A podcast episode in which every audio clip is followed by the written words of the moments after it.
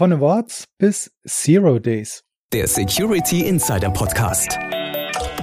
Der Podcast für Security-Profis mit Infos, News und Meinungen rund um IT-Sicherheit. Und hier sind Peter Schmitz und Dirks Rocke. Hallo und herzlich willkommen zum Security Insider Podcast. Für Sie am Mikrofon ist Dirks Rocke und bei mir im virtuellen Studio sitzt natürlich auch wieder Peter Schmitz, der Chefredakteur von Security Insider. Hallo Peter, grüß dich. Hallo Dirk und hallo liebe Zuhörerinnen und Zuhörer. Schön, dass es wieder geklappt hat und Sie wieder dabei sind bei einer neuen Folge des Security Talk im Security Insider Podcast, wo wir die wichtigsten Security-Themen der vergangenen Monate Revue passieren lassen und für Sie einordnen. Und natürlich auch von Spitzenvertretern der Nachrichtendienste einordnen lassen. Aber dazu mehr nach einem werbenden Wörtchen unseres Sponsors. Der Security Insider Podcast wird Ihnen präsentiert von Bosch Cybercompare. Wir machen IT, OT und IoT-Sicherheit einfacher, verständlicher und bezahlbarer. Denn wir sind die unabhängige Plattform zum Vergleich von Sicherheitslösungen und Security-Dienstleistungen. Egal ob es um Ausschreibungen oder Angebotsvergleiche geht, wir sparen Ihnen Zeit und Geld. Gleich entdecken unter cybercompare.com slash security-insider. Ja, und da sind wir wieder und wie angekündigt schließen wir thematisch nahtlos an unseren letzten Themenpodcast an. In dem hatten wir gemeinsam mit Manuel Artuk über die Kaltstellung des BSI-Präsidenten Arne Schönbohm diskutiert. Und die ist offenbar keineswegs so eindeutig angezeigt, wie das manch Satiriker uns glauben machen will. Und das findet mittlerweile auch Schönbohm selbst, beziehungsweise jetzt merkt man es, dass er selbst findet, weil er hat nämlich gegen seine Freistellung geklagt, so meldet es beispielsweise der Spiegel. Wir versuchen die Vorgänge an dieser Stelle natürlich halbwegs objektiv und neutral zu beobachten. Dennoch ein klein wenig Erfolg würde ich Schönbaum an dieser Stelle doch noch wünschen, und zwar unser folgenden Aspekt, den wir auch mit Manuel Artuk diskutiert haben. Wir haben nämlich herausgearbeitet, dass die undurchsichtigen Vorgänge hinter den Kulissen des BSI tatsächlich auch die IT-Sicherheit in Deutschland schwächen könnten kritische Knackpunkte sind die von uns bereits schon mehrfach diskutierten Problemfelder. Ich nenne sie doch mal kurz starke Verschlüsselung, Chatkontrolle und Schwachstellenmanagement. Doch genug dazu und zurück zum weiteren Verlauf unseres Gespräches mit Artuk. Der ist ja auch Gründer und Sprecher der AG Kritis. Und so sind wir dann natürlich auch zwangsläufig auf entsprechende Themen gekommen. Soll heißen, wir haben gesprochen über kritische Infrastrukturen, geopolitische Gefahren und auch die einseitigen Abhängigkeiten, sei es jetzt von Russland oder China. Und damit könnten wir jetzt auch auf die kürzliche China-Reise unseres Kanzlers verweisen.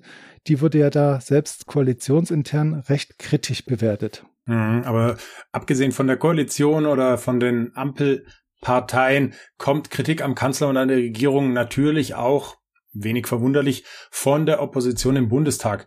Die Union, die fordert von der Bundesregierung zum Beispiel stärkere Bemühungen zum Schutz der kritischen Infrastruktur in Deutschland. So hat zum Beispiel die stellvertretende Unionsfraktionschefin Andrea Lindholz von der CSU der Rheinischen Post gesagt, die Ampel agiert zu langsam und zu zögerlich und riskiert damit das Vertrauen der Menschen in die Wehrhaftigkeit unserer Demokratie. Deutschland werde mit hybriden Mitteln angegriffen, so Lindholz, und kritisiert eben weiter, diese Angriffe müssen wir entschlossen und geschlossen abwehren. Der Schutz der kritischen Infrastruktur muss höchste Priorität haben. Mit Blick auf Ausstattung und Personal der Bundespolizei tue die Bundesregierung bisher viel zu wenig und bei der aktiven Cyberabwehr und modernen Befugnissen für die Sicherheitsbehörden kommt gar nichts, sagte Lindholz. Spannend ist, dass gerade bei der Finanzierung der Schutzmaßnahmen die Unionsfraktion sich einer möglichen Lösung versperrt, denn die Grünen, die hatten vorgeschlagen, das für die Bundeswehr geschaffene 100 Milliarden Euro Sondervermögen auch dafür einzusetzen, die Cybersicherheit und den Schutz der kritischen Infrastrukturen zu verbessern. Und ähm, ja, da hat die parlamentarische Geschäftsführerin der Grünen Fraktion, Irene Mihalic, äh, betont, dass die CDU-CSU sich damals geweigert hat, Ausgaben eben zur Cybersicherheit und zum Schutz der kritischen Infrastruktur im Sinne eines erweiterten Sicherheitsbegriffs über das Sondervermögen abzusichern.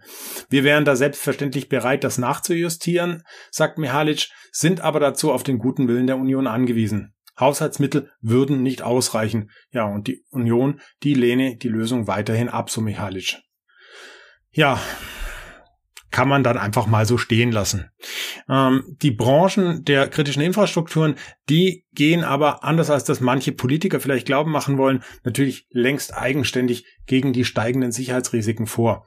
Äh, so zeigt eben eine Untersuchung des Branchenverbands Bitkom, dass jedes zweite Logistikunternehmen in Deutschland, also ca. 51 Prozent, seine IT-Sicherheitsmaßnahmen seit dem Beginn des russischen Angriffskriegs gegen die Ukraine verschärft hat.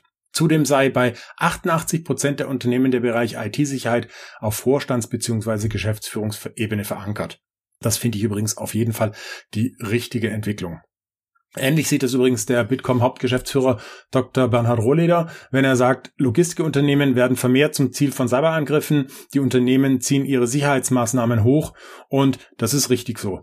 Die größte Schwachstelle ist der Mensch. Beschäftigte müssen entsprechend regelmäßig für Sicherheitsrisiken sensibilisiert worden und sie brauchen auch Instrumente, um sich und ihr Unternehmen schützen zu können, so Rohleder weiter. Ja, und nicht nur der Branchenverband hat gewarnt, sondern auch die Geheimdienste beziehungsweise die Nachrichtendienste des Bundes. Die wurden nämlich auch im Oktober öffentlich angehört vor dem parlamentarischen Kontrollgremium. Und die zugehörige Mitteilung des Deutschen Bundestags zitiert beispielsweise den BND-Präsidenten Bruno Kahl, der da vor einer erheblichen Bedrohung durch ein zur Globalmacht aufstrebenden China warnt und der wirklich von schmerzhaften Abhängigkeiten beziehungsweise von einer schmerzhaften Abhängigkeit warnte. Noch gegenwärtiger und konkreter wurde Thomas Haldenwang, der Präsident des Bundesamtes für Verfassungsschutz. Man müsse mit russischer Spionage rechnen. Haha, Überraschung.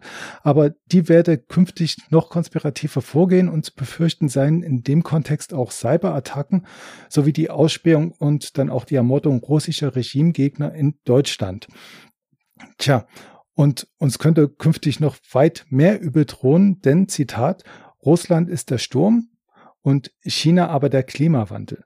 Wir werden uns also offenbar in noch viel umfassenderen Maße auf Cyberangriffe vorbereiten müssen.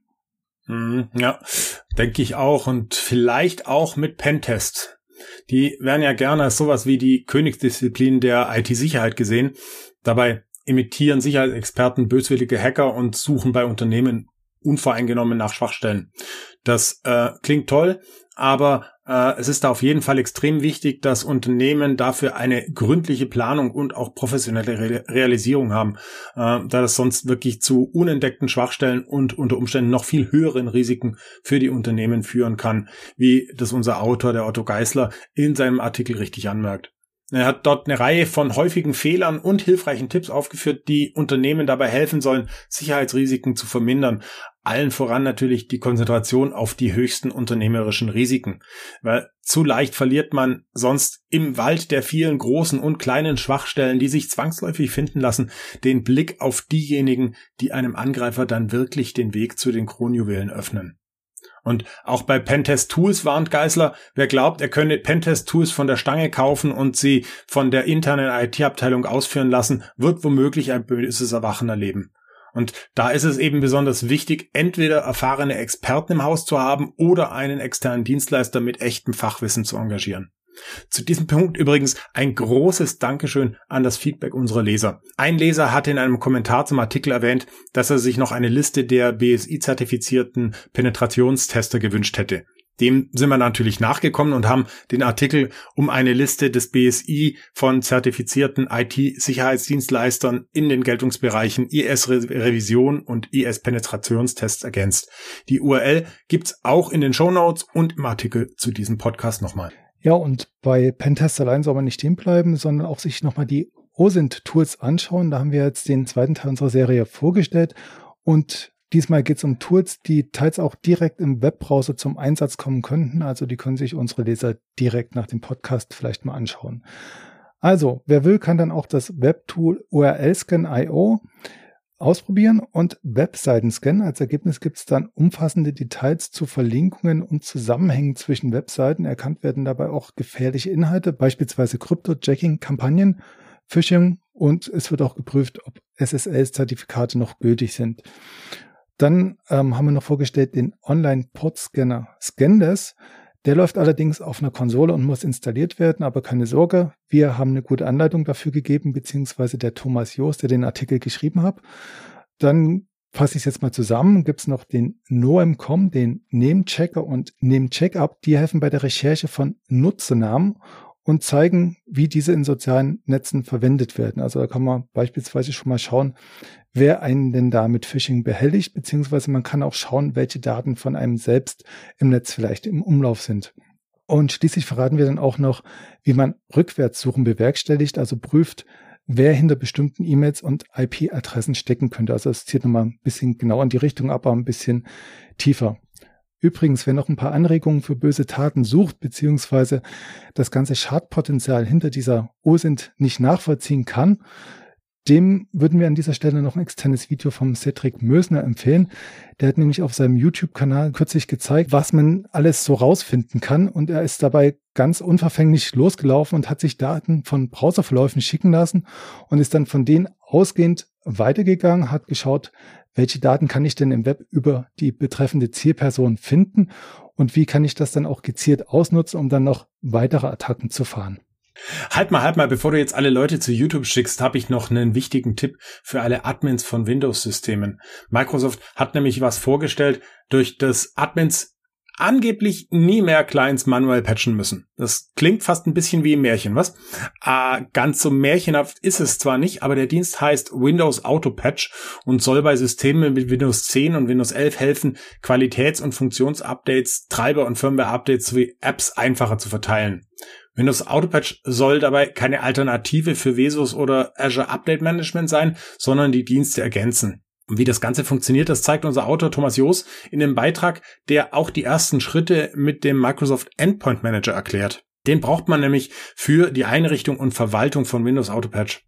Es lohnt sich also auf jeden Fall mal einen Blick in den Artikel zu werfen und den neuen Dienst auszuprobieren. Denn ganz ehrlich, jede Stunde, die IT-Security-Teams bei unnötiger manueller Arbeit einsparen können, die können sie sinnvoller verwenden, um Schwachstellen zu finden oder Sicherheitsalarme nachzuverfolgen.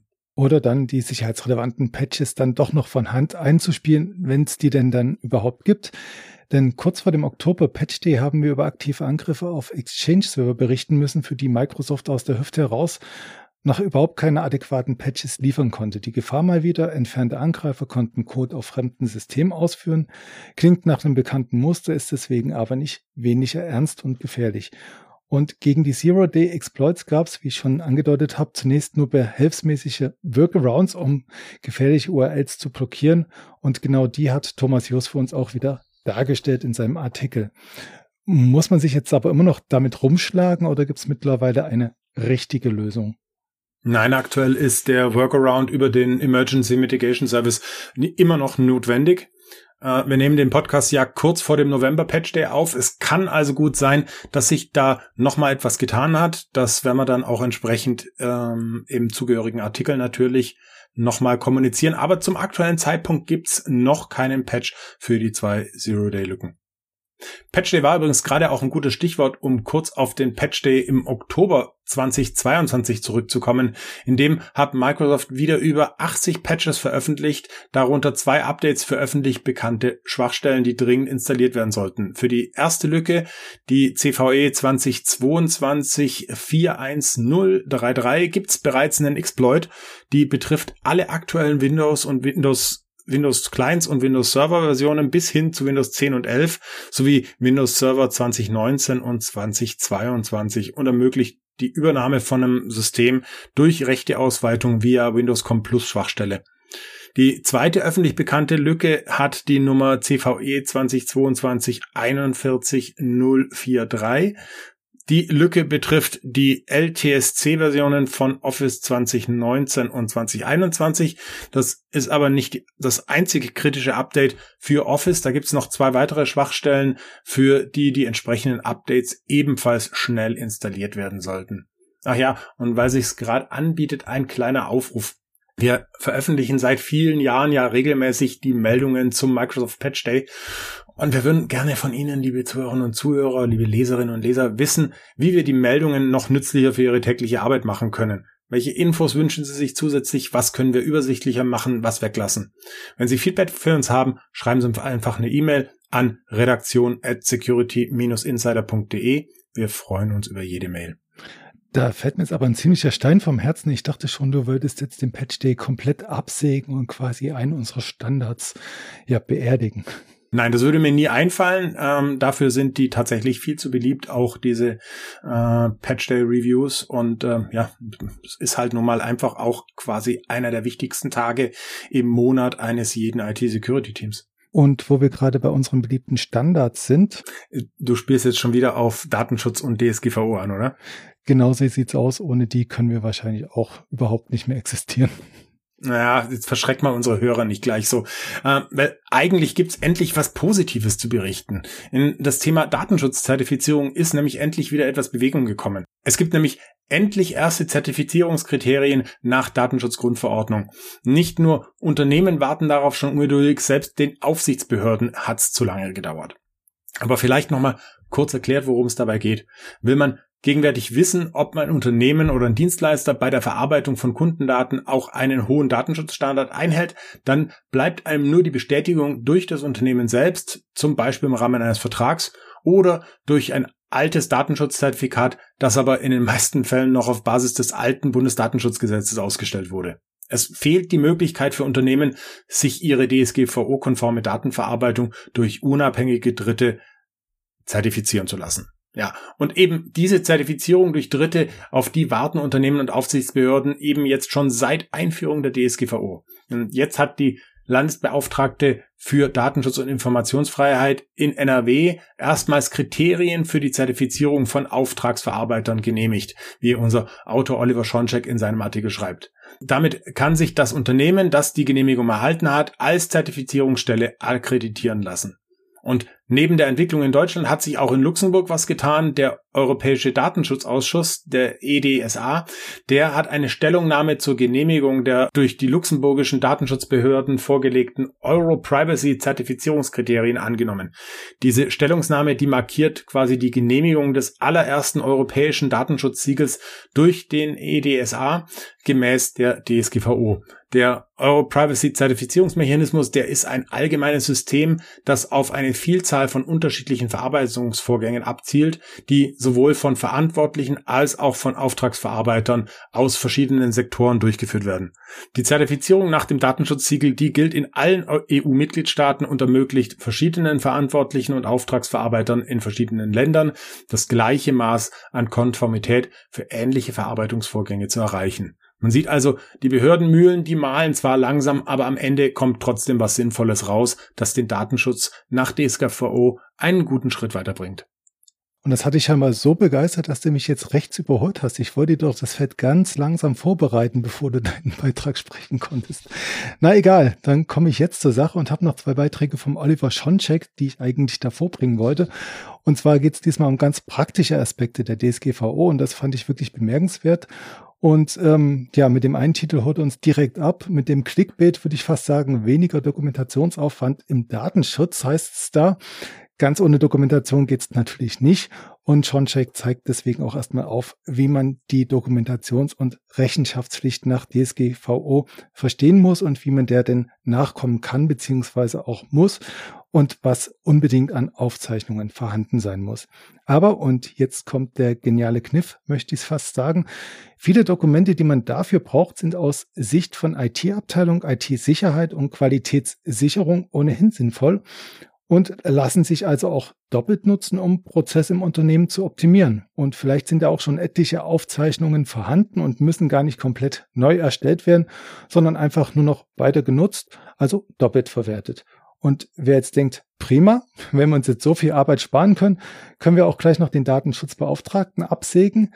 Ja, das könnte sich als Druckschluss erweisen, denn Oliver Schoncheck schreibt in einem weiteren Artikel, das Bundesarbeitsgericht hat es in einer Ende August erfolgten Entscheidung betont, dass die Kündigung eines Datenschutzbeauftragten aus organisatorischen, finanziellen oder personalpolitischen Gründen unwirksam sei und einer dahingehenden Personalrestrukturierung eine Abfuhr erteilt. Was steckt nun direkt dahinter? Schoncheck erläutert das Urteil und er nimmt es auch zugleich als Anlass, um exemplarisch einige relevante Fragen zum Datenschutzbeauftragten aus der unternehmerischen Praxis zu klären. Und dabei thematisiert er dann eben auch eine ziemlich komplexe Gemengelage, die den Datenschutzbeauftragten zu einer konfliktreichen Position macht, weil da spielen mit rein Informationssicherheit und IT-Sicherheit, aber die sind eben nicht genau dasselbe wie der Datenschutz, weil irgendwie doch verwoben, aber mal mit verschiedenen Interessenlagen verbunden. Ähm, man denke jetzt nur an den Arbeitgeber, der seine Mitarbeiter komplett übermachen will mit Keylogern und so weiter. Das ist jetzt vielleicht ja für die IT-Sicherheit, für die Informationssicherheit nicht abträglich, aber in Sachen Datenschutz jetzt nicht so die allerbeste Idee. Und daraus folgt dann auch, die Stelle des Datenschutzbeauftragten ist mit der eines Betriebsrats zu vergleichen und dementsprechend auch vor Sanktionen des Arbeitgebers ausreichend zu schützen, also auch vor, und jetzt schließt sich der Kreis, Abberufung und Kündigung. Hm, das ist auf jeden Fall etwas, was man berücksichtigen sollte. Und bevor wir zu anderen Themen kommen, hätte ich noch mal ein letztes DSGVO-Thema, nämlich was Aufsichtsbehörden bei der Auftragsverarbeitung nach DSGVO prüfen. Worum geht's dabei? Ganz einfach. Wenn personenbezogene Daten im Auftrag verarbeitet werden sollen, müssen Auftragsverarbeiter Garantien für die Einhaltung des Datenschutzes nach DSGVO geben. Ob das durch den Auftraggeber und Auftragsverarbeiter wirklich eingehalten wird, das wollen die Aufsichtsbehörden jetzt kontrollieren. Die Berliner Beauftragte für den Datenschutz und Informationsfreiheit, die kontrolliert zum Beispiel seit einigen Wochen die Auftragsverarbeitungsverträge zwischen Webhostern aus Berlin und deren Kundinnen und Kunden. Das ist aber nicht nur auf Berlin beschränkt, auch die Datenschutzaufsichtsbehörden aus Niedersachsen, Rheinland-Pfalz, Sachsen, Sachsen-Anhalt und Bayern beteiligen sich an dieser koordinierten Prüfung. Warum Webhoster? Ganz einfach, viele Unternehmen betreiben ihre Internetseite oder ihren Online-Shop über einen externen Dienstleister, also einen Webhoster. Und dabei werden personenbezogene Daten von Besucherinnen und Besuchern der Seite verarbeitet. Im Regelfall findet diese Verarbeitung im Auftrag des Verantwortlichen, also des Seitenbetreibers statt. Das heißt, der Webhoster ist datenschutzrechtlich ein Auftragsverarbeiter, wie die Aufsichtsbehörden klarstellen. Und von den Datenaufsichtsbehörden gibt es jetzt eben eine 20 Seiten lange Checkliste, die den Verantwortlichen zur Orientierung und Hilfestellung bei der Gestaltung ihrer Auftragsverarbeitungsverträge dienen soll. Und zwar, weil sie festgestellt haben, dass viele von den Verträgen zwischen Webhoster und Seitenbetreiber äh, den Datenschutz gar nicht entsprechend abhandeln. Mehr dazu finden Interessierte und Betroffene im Artikel von Oliver Schoncheck. Die Checkliste sieht zwar nach einigem Aufwand aus, sie hilft aber bei der Wahrnehmung der Verantwortung für den Datenschutz bei Auftragsverarbeitung. Denn ohne vertragliche Regelungen zum Datenschutz lässt sich die DSGVO auch nicht einhalten. Und weißt du, was auch nicht geht? Nee, sag sich am Thema Quantencomputing vorbeizumögeln, denn das Postquantenzeitalter hat begonnen schreibt zumindest Klaus Schmee für uns, seines Zeichens Krypto-Experte bei Athos Cybersecurity Products.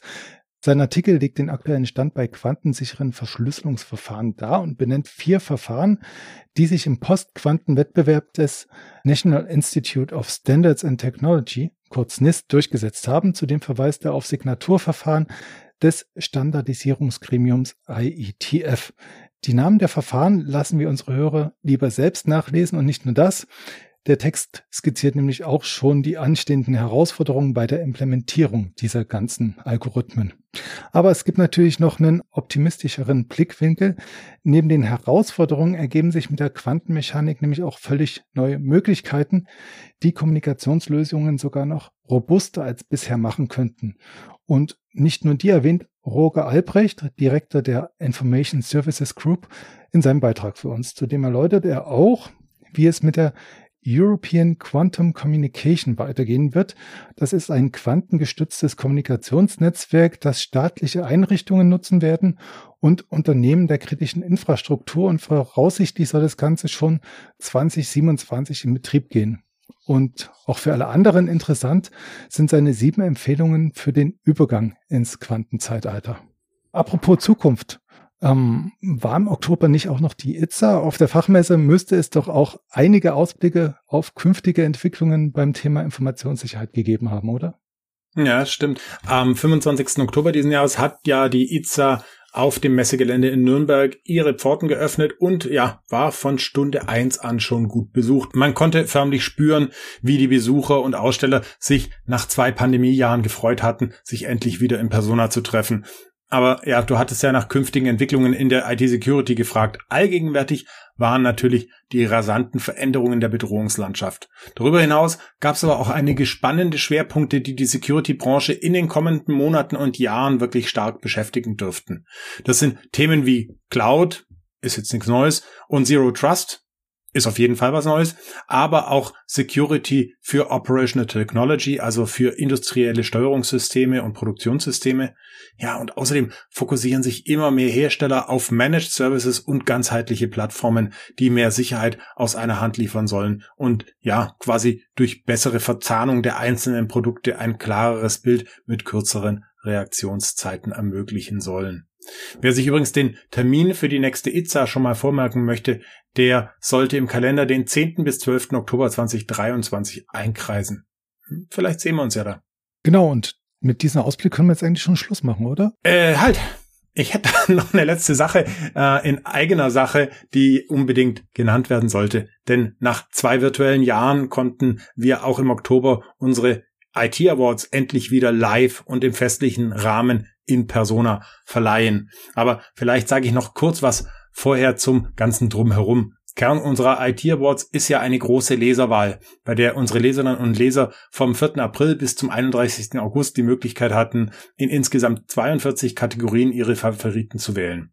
Jedes der sieben Insider-Portale hatte in einer redaktionellen Vorauswahl in jeweils sechs Kategorien zehn bedeutende IT-Anbieter oder Hersteller benannt, über die dann abgestimmt werden konnte. Für die Vorauswahl der Redaktionen war übrigens entscheidend, dass die Unternehmen sich zwischen 2021 und 2022 beispielsweise durch ihren Erfindergeist, wegweisende Strategien oder ihr Marktgespür und ihre Marktpräsenz im Dachmarkt hervorgetan haben.